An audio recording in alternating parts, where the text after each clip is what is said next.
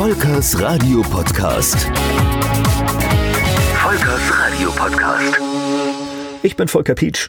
Das letzte Mal habe ich von der Frequenzsuche für ein lokales Radio rund um Mainz gesprochen, nicht ganz um Mainz, zumindest auf einer Seite.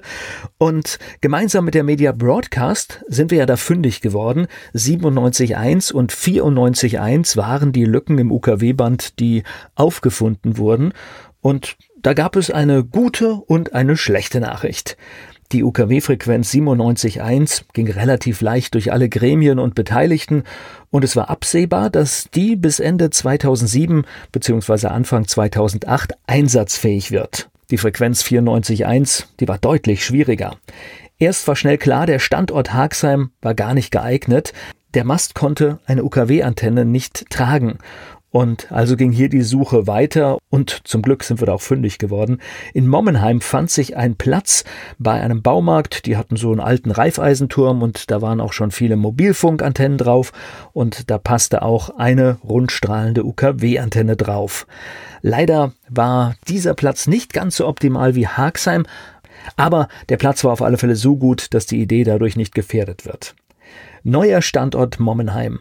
Doch der ging auch nicht rund, denn ein anderer Betreiber hatte Angst, dass an einem ziemlich weit gelegenen Standort seine Frequenz gestört werden könnte. Tja, und das haben wir dann mit einer richtig teuren Testabstrahlung aus der Welt geräumt. Ein Kran, ein UKW-Sender dran und dann wurde in Mommenheim zum ersten Mal Rundfunk gemacht.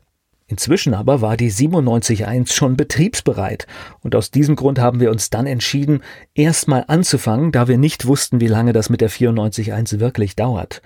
Um Marketingaufwand niedrig zu halten, war Sendername und Frequenz zum Start erstmal identisch.